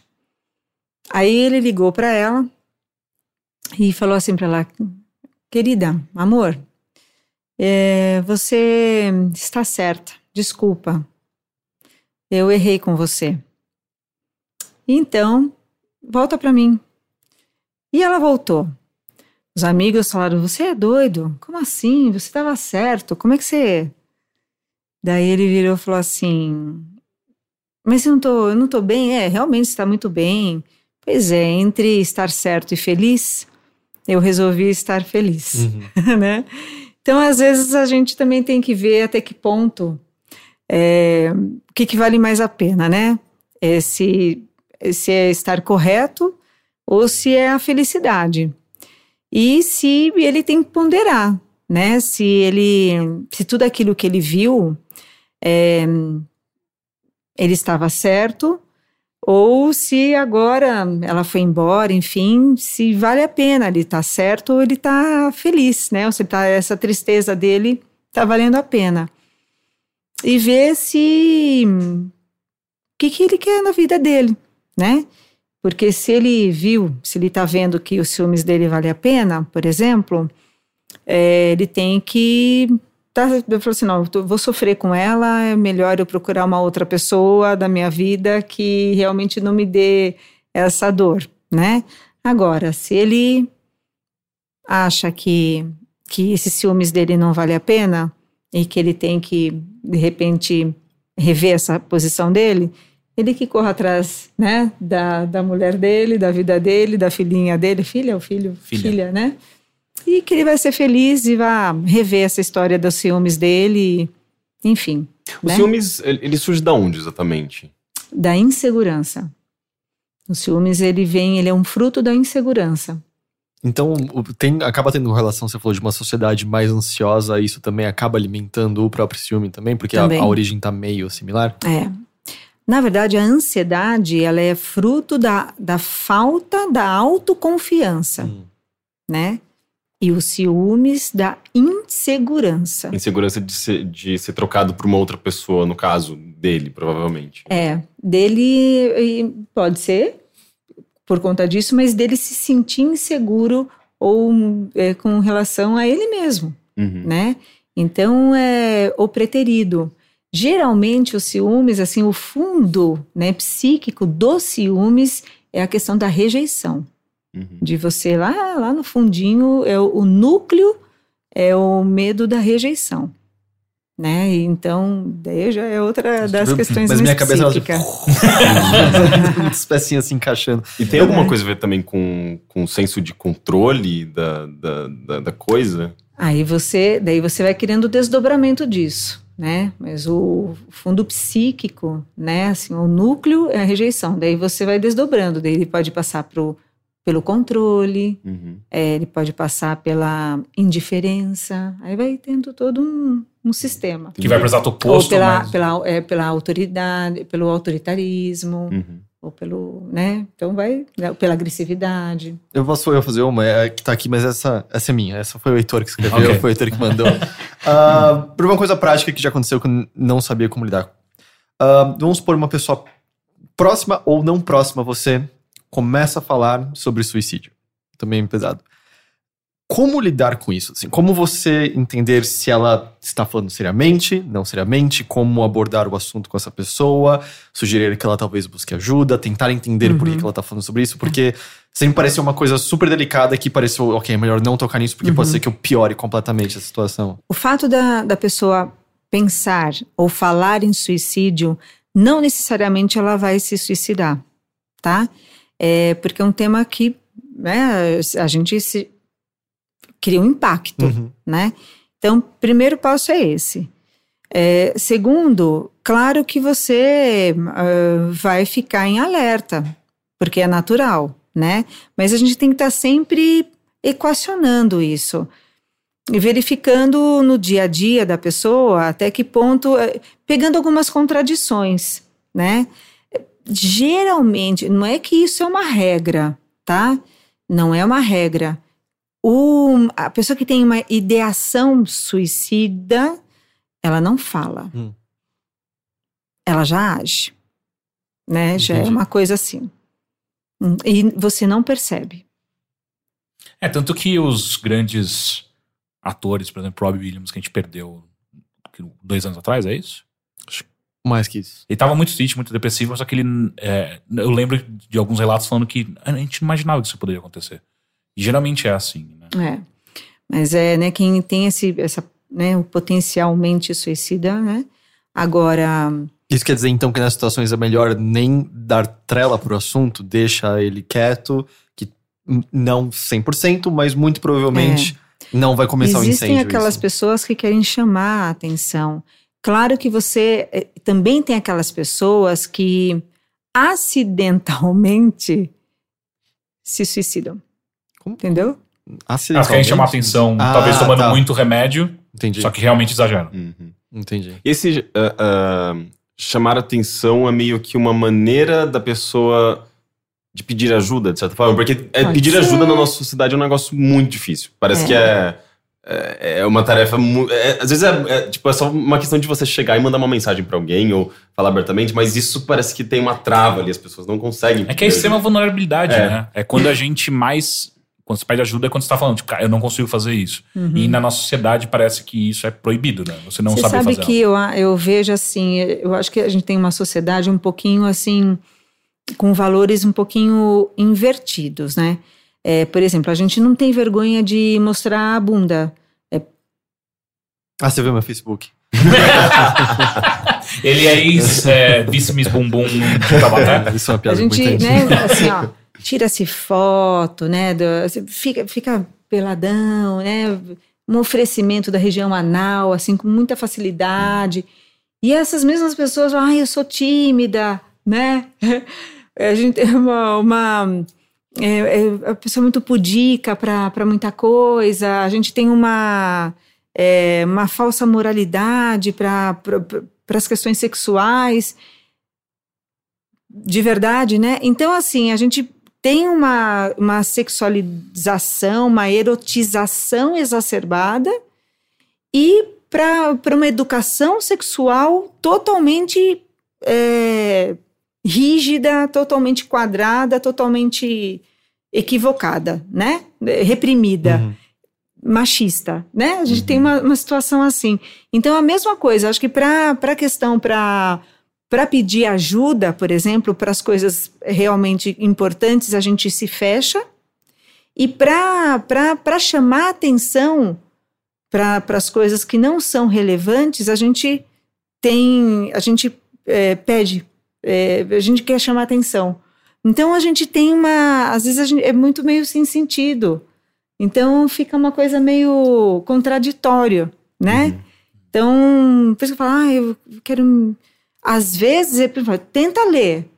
Às vezes a pessoa está querendo chamar a tua atenção, é, te tocar de alguma maneira, é, falando sobre isso. Uhum. Mas no, no fundo não quer fazer isso. Mas é uma maneira de te chamar a atenção para alguma situação. E aí, no caso, oferecer atenção a isso não é um, um mal. Hum, é, não é o bem-vindo. Né? Talvez você possa falar: olha, você não vai me ganhar assim. Uhum. Você não vai me, me trazer mais perto de você assim. Entendi. É homem ou mulher? Não, não, nem- nem- agora na minha cabeça nem era isso, coisa do passado, assim, que eu tava pensando. Não tem uma situação específica sobre isso. Quer que eu deixe no divã agora? Alguma né? Agora, de alguma Você tá entendendo? Uhum. É isso que eu tô te falando. Às vezes tem que ver qual é o cunho disso, assim, onde, onde mora. É, não, não, de verdade mesmo. Era mais uma situação de passado que eu lembrava em que isso era meio recorrente e não tinha a menor ideia como, como lidar com Agora pode ser uma questão desesperadora. de, Olha, eu só, às vezes é no, no desespero de que não tem mesmo saída. Aí a pessoa fala: Meu, me ajuda, porque senão a minha saída é eu vou me matar. Uhum. Aí se você vê se- no convívio dessa com essa pessoa, se você vê a, né, se sente a angústia dela, ah, meu, você fala não, cara, vem cá, não, vou te ajudar, porque aí é questão de você, você tem que aprender a ler, Uhum. mas entre você aprender a ler e, e, e pedir ajuda, é, porque é uma carga muito pesada para quem escuta isso, né? Uhum. Mudando um pouquinho a marcha, porque Ok. é- é, suicídio é uma coisa pesada. É, Kaique enviou o seguinte e-mail. Quais seriam as primeiras atitudes a serem tomadas para controlar a empatia em demasia? Na verdade, não sei se esse seria o termo, então vai um leve background. Trabalho viajando, então sempre passo um bom tempo no telefone com a minha namorada. Mas em casos de que ela não está bem, automaticamente meio, meio dia acaba, e não do jeito Meu dia. ah, meu dia, é. Meu dia acaba e não do jeito fofo. Pensamentos pessimistas vêm à tona, começo a desesperar e não consigo fazer nenhuma atividade bem após o término da conversa. Certa vez ela teve uma crise de enxaqueca e eu tive que ficar isolado porque estava chorando demais, desejando que a dor dela passasse para mim. O problema é que não é apenas sobre ela. Essa, essa situação acontece com todos que têm afeto. Escrevendo este e-mail, meio que percebo que vai tudo pro lado da ansiedade. Sei que sempre é, é melhor o acompanhamento, mas enquanto eu não consigo um, gostaria de umas dicas para acabar com esses pensamentos sombrios. É, realmente é ansiedade que começa a, fazer parte da, dele e ele fica, na verdade, é uma ansiedade que, que pega o pensamento dele. Porque a gente tem dois, duas vias da ansiedade, que pega o pensamento e pega o somato, né? Pega o corpo. No caso dele, é o pensamento que fica acelerado e ele come, e começa a imaginar, começa já a pensar nas cenas e, e não para, né? E aí começa a produzir os pensamentos negativos.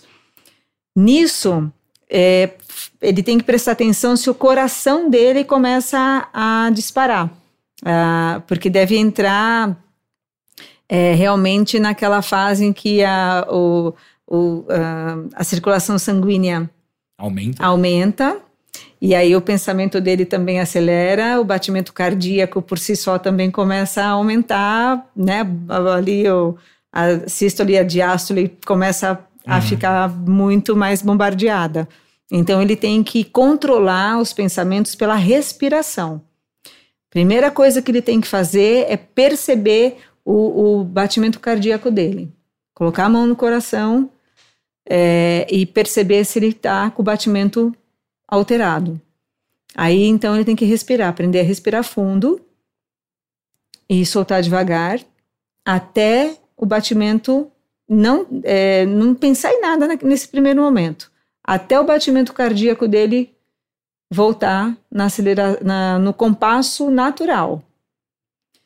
E aí o segundo passo, né? Ele ter, começar a ter amor próprio, que a gente chama, né? É, começar a voltar a se acalmar. É como se ele fosse o melhor amigo dele. É como se ele se imaginasse ele olhando para ele mesmo e falar: calma, cara. Você tá, a gente chama de reconhecimento de base, uhum. né? Você está no teu quarto, você está, sei lá, em Belo Horizonte, num quarto fantástico, calma, você está bem, você está se organizando, você está viajando a trabalho, você não merece isso, você é jovem, você é bonitão, sei lá se ele é bonitão, mas você não falar isso, né? Ele tem que se ver, ele tem que se organizando no tempo e no espaço, fazendo um, né, um trabalho de reconhecimento de base, que a gente chama. E colocando, a, esse é o segundo passo. Aí o terceiro passo, ele, eu, eu falo que a gente tem um botãozinho no, no, no, no, no meio do peito, chamado foda-se.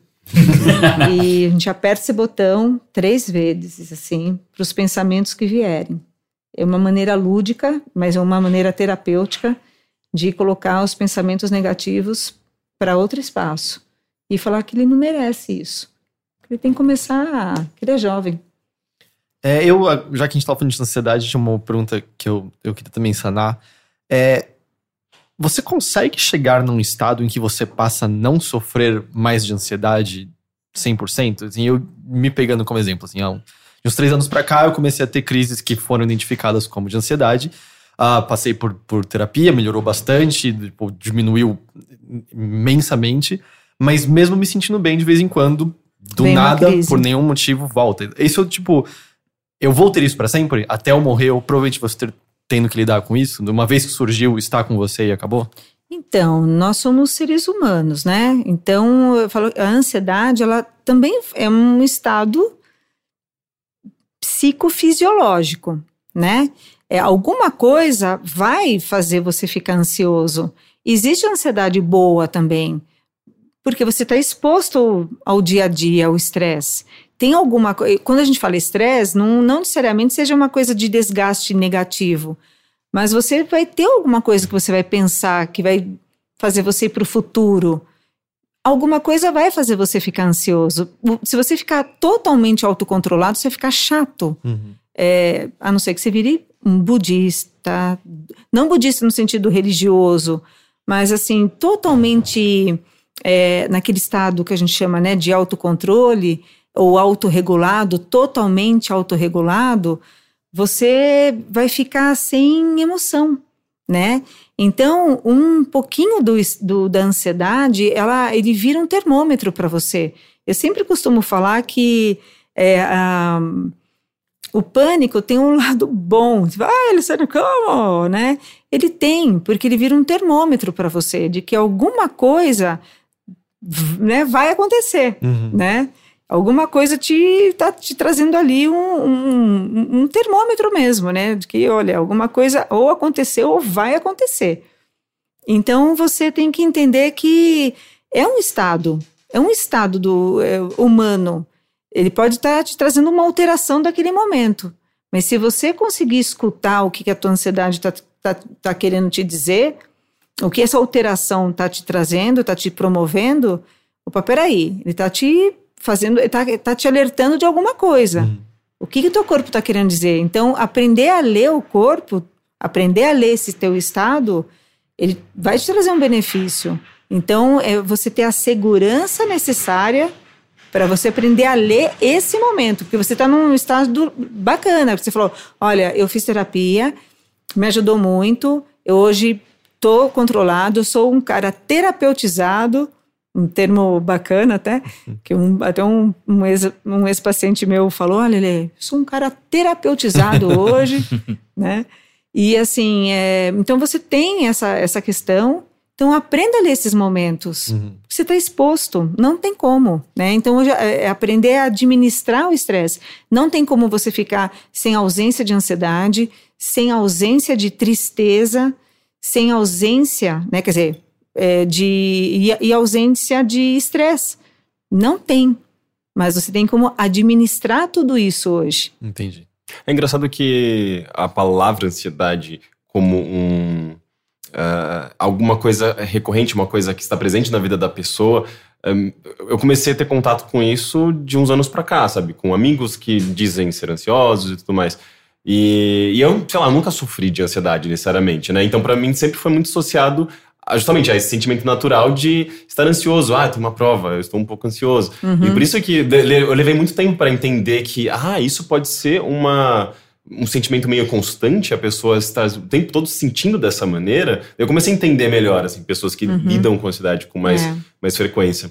E daí teve um dia que eu tive o que eu talvez possa ser um pequeno ataque de pânico, mas foi a minha, minha, minha primeira uh, uh, sensação de que eu, sabe, tipo, de, de, parecer estar lidando diretamente com uma ansiedade meio destrutiva. Uhum. Foi tipo, foi uma, até, até, eu acho engraçado, eu faço piada com isso, mas eu acho que eu tenho um medo de verdade. Uh, eu tenho um sério problema de memória, assim, eu esqueço de coisas muito facilmente, palavras, e eu, eu como sou um comunicador, Uh, uh, eu trabalho com jornalismo, comunicação, para mim isso é um grande problema, sabe? Tem horas que eu tô falando com, sabe, sobre alguma coisa e eu esqueço uma palavra. E daí começa. Isso, isso, tipo, eu acho que gera uma ansiedade em mim. E teve um dia que eu comecei a pensar na possibilidade de eu uh, vir a ter Alzheimer, ou sofrer com Alzheimer no futuro. E eu comecei a pensar isso, isso, de uma maneira tão bizarra que, de repente, meu coração disparou e eu fiquei, tipo, de repente, minha memória foi embora, assim, tudo foi muito esquisito, sabe? Parece que, parece que deu um um branco, assim, e foi bem estranho. E daí, tipo, eu fiquei, uau, isso talvez tenha a ver com ansiedade, tenha a ver com crise de pânico, e nunca mais aconteceu, sabe? Mas uh, eu acho que a partir desses pequenos eventos eu comecei a ter, ter, até um pouco mais de empatia com pessoas que dizem ter crise de pânico e ansiedade, porque eu comecei a entender um pouco melhor por uma experiência pessoal mesmo, sabe? É. Aí foi o seu corpo falando assim: você quer ter, né? Então, peraí, deixa eu te mostrar como é que é. Toma aí. Então. Parou? Parou, ok. Então, então, então vamos continuar o nosso funcionamento. Uma coisa que eu acho interessante é que durante a minha terapia me ajudou muito, e eu não sei se é válido para qualquer pessoa, que em momentos de melancolia, tristeza ou até mesmo ansiedade, escrever o que eu tô sentindo exatamente, para eu ter uma dimensão e entender de onde está vindo isso. Então, uhum. Então, isso, me, isso é válido para de maneira geral? Assim? Sim, isso é muito válido, porque isso te contextualiza, que nem para você, talvez a, é, ajude bastante, que talvez a sua forma de, é, de representação mental seja pela. É, talvez você seja mais visual uhum. e você escrevendo, você consegue se situar. Uhum. Tem pessoas que são mais auditivas então, elas precisam, de repente, como que elas contextualizam as coisas? É, musicalizando, é, tem, que, tem que ter música para elas, ou então, às vezes, fazendo jingles com as coisas, uhum. né? É, tem gente que tem muita facilidade disso, de contextualizar as coisas é, usando as músicas, ou até fazendo jingles, sabe? Assim, é, paródias. Uhum. Né? Eu, eu, tenho esse costume, às vezes, de ficar é, Cantarolando. É, enfiando qualquer coisa, tipo, da, do cotidiano em, em, música, quando eu tô lavando louça. E Exato. É bizarro. Eu Depois ele vem tentar vender pra gente. É, é, é estranho. Né? Não, mas é um negócio muito pessoal, assim, eu não compartilho é. essas coisas. É só quando eu tô sozinho, sei lá, Pronto. sem ninguém por perto. E aí começa a reparar como você faz isso, você vai ter ali um momento do. Um recorte do que você tá sentindo, do que você tá pensando. Uhum. E aí você fala, uau, entendeu? Uhum. E tem pessoas que são muito sinestésicas, então que elas sentem, né? E que pode ser também ali muito o teu caso. Então você fala assim, nossa, do nada é, veio uma crise, mas não é que é do nada. com certeza a maneira que, que, a, que a sua ansiedade se expressou foi pela, pela sinestesia. Uhum. E ali ah, foi alguma coisa que você é, fez a tua gestalt, sei lá, fez sentido ali, ensaitou pelo corpo. Não foi nem pela. pela né, não foi escrevendo, não foi pela audição, mas o teu corpo que ensaitou. Entendi. É engraçado, né? Como toda semana a gente pede muito e-mail. E é sempre uma, uma dificuldade, porque eu sinto que as pessoas escutam a gente no, no, no carro ou, ou no ônibus e tal, e elas pensam em e-mails e na hora que sentam pra, pra escrever esquecem o que vai vir e tal. Mas dessa vez a gente pediu e. Sério, acho que a gente nunca recebeu tantos, tantos e-mails de uma vez só. Ah, só que eu acho que vários. Eu, eu não vou ler, mas só que estão representados em todas as perguntas que a gente fez. e Eu acho que essa é a parte mais importante. Então eu vou ler o último agora e, e a gente encerra por aqui e tal, porque senão a gente vai passar a noite inteira. Porque aparentemente as pessoas gostam muito de- desse tipo de assunto. Então vamos lá, o Marcelo, ele mandou o seguinte e-mail. Fui diagnosticado ao- ao- há uns anos com depressão grave e crise de ansiedade. Depois disso, minha rotina mudou e fiquei mais, entre aspas, funcional. Hoje sinto que não tenho produzido, meu humor varia muito e tem dias que não sinto vontade de sair da cama. Existe algum método além do acompanhamento profissional para que eu possa voltar a produzir, entre aspas, normalmente? Bom, primeiro, o que, que é produzir, né? Uhum. Não sei o que, que ele está pensando, o que, que é produzir. Ele toma medicação? Ah, não, ele não fala nada sobre medicação aqui. Infelizmente. Não, não que infelizmente ele não tome nada, ele não deu essa informação. Entendi. Olha, não dá para, não sei dizer, não deu todas as informações, mas é o que que é voltar à vida, né? É voltar a produzir. O que que é produzir? É voltar a viver feliz, voltar a viver bem. É, ele tem que fazer coisas que façam bem a ele, né? É, mas assim, uma coisa que ajuda muito é fazer atividade física. É, isso é condição, né? É, outra coisa que é muito importante é cultivar a amizade. Amigos ajudam demais. É, o bem-estar, que hoje, hoje a gente também está na, na. Tem um termo muito legal chamado wellness, né? Que está em, em moda Uhum. e que está fazendo todo sentido também para a gente, assim, dentro da psicologia. Você desenvolver né, essa, essa questão do wellness. E você tem que fazer coisas hoje, assim, com pessoas que te fazem bem. É, e estar com pessoas que te fazem bem também, né? E que torcem por você. E você conversar com pessoas que, que te põem para cima. Você ter uma visão mais positiva da vida. É, conseguir é, estar com pessoas que realmente te, te, te propulsiona e te impulsiona para frente. Então, pessoas que assim não querem, não te querem bem, que te coloquem para baixo, que, que tiram sua energia, é, vampirescas, né? Hum, não, não, não estão dentro desse conceito do wellness. Então é isso que ele precisa fazer, é recomeçar, né? É, e para isso ter movimento. Começar com essas duas situações: é, exercício e gente bacana do lado. Você estava falando um pouco mais cedo sobre os dois braços, né? De ter ah, exercícios e arte, né? É muito É. importante para as duas coisas. Ah, sendo que exercício é fácil você descobrir quando você está exagerando, que é você começa a morrer, começa a se, se machucar. Uhum. Ah, quando você começa a exagerar na parte artística, é, você está assistindo muitas séries de uma, de uma vez só? Em que momento que você tem que também apitar o alarme pra você, tipo, oh, você está exagerando em só fazer isso? Ou não? ah, eu acho que arte você nunca exagera. Ao contrário dos esportes? acho que esporte também tem uma questão física, né? Uhum. Assim, no sentido de que o teu corpo também te dá muito limite, né? Então, você tem ali a questão de os seus ossos, né? O corpo, o corpo, o corpo, o corpo acaba te dando realmente um limite. Sei bem. Eu Agora, ultrapassei eles. né? É.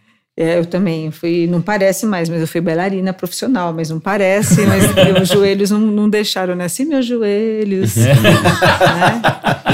Mas agora, assim, a questão da arte, acho que a arte, ela, ela é plena, né? Então, ela, exatamente, ela existe exatamente para isso, para romper todas as fronteiras que existem e, e transformar. Ela é de transformação o tempo todo, né? Então, não tem limite para ela. Então, você pode assistir todas as séries que você quiser, é, todas as músicas que você tiver. Pode ficar dentro de um quarto, dentro de um estúdio, durante um ano sozinho, criando eu tenho uma coisa assim, tipo, de, de precisar encontrar sempre alguma coisa que me inspira. Senão eu parece que todos os meus dias são meio parados e meio é. xoxos, sabe?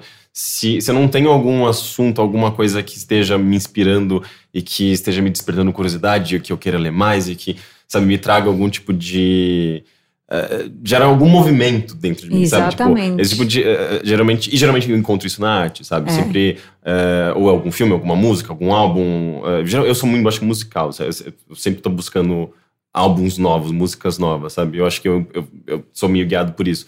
Mas eu acho que eu tenho essa necessidade de encontrar alguma Sim. coisa que inspire, sabe? Eu acho que a arte é mega importante. É, eu acho ponto. que assim, as pessoas, elas perderam um pouco as, a inspiração, né? E eu acho que é isso, quando você, como eu falei, a questão da essência, né? É, a essência é fundamental. Daí até né, o que, que é essência? É muito isso que você acabou de falar, hum. é, é a tua inspiração. Então, por que, que as pessoas adoecem? Perdem a inspiração. O que, que o Marcelo né, precisa fazer? Voltar a ter vida, movimento, voltar a se inspirar. Ah, mas o que, que ele tem que fazer? Coisas simples da vida, sabe? É, eu lembro que tava, eu estava em Londres uma vez, assim, eu estava tão triste, assim, tava tudo tão cinza, sabe aquela coisa? Eu falava, nossa, o que, que eu estou fazendo aqui? Sabe aquela coisa que uhum. você fica assim, ai, o que, que eu estou fazendo aqui? Fui fazer uma audição lá de, de balé, assim. Ai, nossa, mas eu estava atravessando a rua, sabe assim, você está atravessando a rua e você fala assim, nossa, mas o que, que eu vim fazer aqui? Está tudo tão cinza, estava tão... De repente eu vi uma folhinha verde saindo, caindo do, da, da árvore meio seca, uma folhinha verde. Fiquei tão feliz. Falei, nossa, agora eu sei o que eu vim fazer aqui. né? Então, assim, às vezes uma coisinha tão simples, é, ele tem isso, encontrar folhinha verde, uhum. né? É, seja onde for, o que for, para ele poder voltar a, viver. É o que falta, né? Então, é isso que a gente precisa, coisas muito simples, não precisa fazer nada tão absurdo, absurdo né?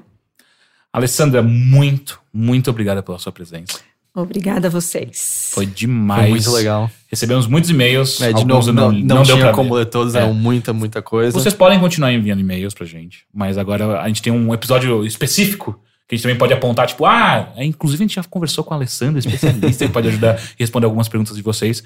Mas antes de você ir embora, se as pessoas quiserem falar com você diretamente e ir na sua clínica, coisas do tipo, como que elas podem te encontrar? Olha, temos um e-mail lá na, na, na clínica, chama contato arroba clinicaesportivivo.com.br e vamos receber com maior prazer aí os, os e-mails, né? Uhum. E também tem o Facebook lá, né, da clínica, Esporte Vivo. Legal. Ponto, é, é só... É, procurar Esporte Vivo, vai, vai, vai Esporte Vivo, que tá tudo vivo, claro, né? E com vocês aqui também, né? Acho que já tá suficiente. Legal. Obrigado novamente pela sua presença. Gente, obrigado também pela paciência de todos vocês, de do Matheus e a sua grande ajuda. Matheus, vai ter vitrolina do Teteu? Vai ter vitrolina do Teteu. Ótimo, então. Gente, muito obrigado. Boa noite. Boa noite a todos e vivam. tchau, tchau. Tchau. Fala pessoal, beleza? Matheus por aqui. É o seguinte, dessa vez eu vou fazer uma vitrolinha bastante curta. Por duas razões. A primeira é que a última, se vocês ouviram, foi gigantesca, foi enorme, bateu o recorde de meia hora de vitrolinha quase. E também porque eu não quero muito sair do assunto desse episódio. Esse episódio foi tão importante, assuntos tão, tão fundamentais de tratar, que eu não quero começar a falar de outra coisa aqui, entrar em outro assunto completamente diferente. Não faz o menor sentido. Esse episódio foi muito importante para mudar de assunto agora e fingir que nada aconteceu. Então o que eu vou colocar aqui, na verdade, foi de certa forma uma sorte, porque era uma coisa que eu já queria colocar e que encaixou muito bem com esse episódio, que é uma música do último disco do Depeche Mode. Não sei se vocês viram, eles acabaram de lançar um disco, chama-se Spirit, saiu agora no dia 17 de março. Provavelmente vocês viram porque tá tendo uma divulgação gigantesca desse álbum. Até eu recebi um e-mail do Spotify me avisando para ouvir o disco e isso nunca tinha acontecido antes. E eu não acho que faz muito sentido falar sobre o Depeche Mode, contar a história do Depeche Mode. Eu acho que isso vocês todos podem encontrar aí se não souberem, porque, sejamos francos, é uma das bandas mais conhecidas do mundo, certo? Eu acho que não tem muito o que dizer, não tô trazendo nenhuma novidade escondida, nem nada assim. Mas uh, eu tô trazendo eles aqui por conta de uma reflexão que eu vou falar rapidinho, porque é uma coisa que eu já tratei também em algum outro episódio do Bilheteria que eu participei. Que é um pouco sobre esses anos 80, que foi justamente o que a nossa convidada falou, quando ela falou sobre a expectativa de Hollywood, aquela expectativa de felicidade construída durante os anos 80. E a impressão que eu tenho é que a música produzida nessa década foi uma resposta a isso, e uma resposta muito negativa a tudo isso. E eu acho que isso tem muito a ver com a discussão que aconteceu nesse episódio, né? Que justamente todos esses ideais de felicidade geram uma frustração infinita. Até o que eu comentei em outro episódio do Bilheteria é que essa é a geração que entendeu que o mundo não ia ser melhor. Até os anos 70, a gente estava falando sobre flower power e como tudo pode ser mais bonito e como a vibe hippie é de desconstruir o mundo e transformar o mundo num lugar melhor. Nos anos 80, a produção artística tem uma tônica completamente diferente, vocês notam isso? É tudo muito mais dark, mais sinistro, como se as coisas não fossem melhorar. E me parece que uma das bandas que encarna isso melhor é o Depeche Mode. Eu gosto muito de dar como exemplo a música que provavelmente é a música mais famosa deles, e que é uma das músicas mais famosas e importantes dos anos 80, que é justamente Enjoy the Silence. Enjoy the Silence é uma música de amor, mas veja que amor muito específico que é esse amor. Nos anos 70, parece que as músicas que falavam sobre uma paixão eram vamos gritar pro mundo inteiro que a gente está apaixonado, vamos deixar que o mundo inteiro saiba que a gente tá junto e que a gente tá feliz juntos. Já essa música, Enjoy the Silence, é Vamos ficar aqui curtindo o silêncio juntos? É muito diferente essa perspectiva e é muito bonito. E se vocês ouvirem Enjoy the Silence, eu acho que vocês vão notar isso, que é uma música que tenta ser expansiva, tenta ser para cima, mas ela é extremamente fechada, ela é extremamente dura. Parece que o refrão, quando ele tá perto de explodir, ao invés de explodir, ele fecha. Isso é muito bonito. Então, eu percebo que o Depeche Mode é muito importante para esse tipo de discussão e faz todo sentido com essa discussão que foi trazida no episódio. A gente está falando de uma banda de música pop, uma banda com muita influência de música eletrônica, mas que toda a produção deles é extremamente melancólica. Talvez essa seja a palavra certa para falar deles. Eu não tenho certeza disso, é um pouco a minha impressão. De que, por mais dançante que seja, por mais aspas gigantescas alegre que seja, existe uma melancolia ali dentro, existe uma tristeza, e para mim, é essa contradição que é interessantíssima e que é produtiva. Porque não é uma banda que faz música triste. Eles estão fazendo música dançante. Mas é uma música dançante muito específica.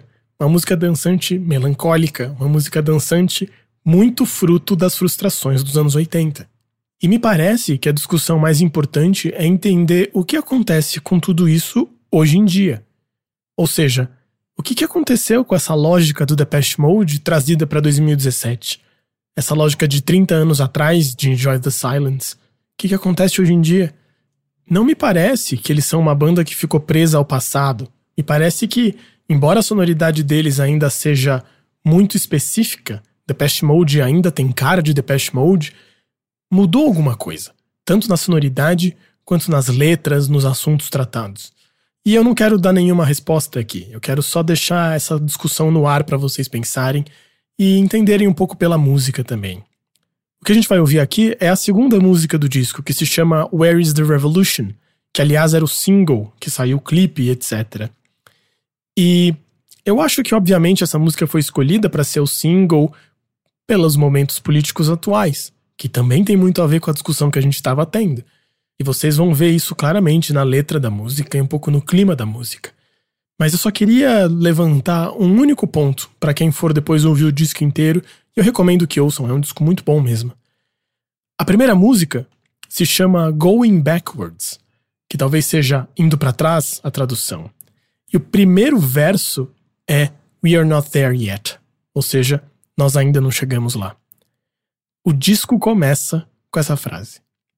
Então, sem falar muito o resto, ouçam aí Where's the Revolution to the patch Mode.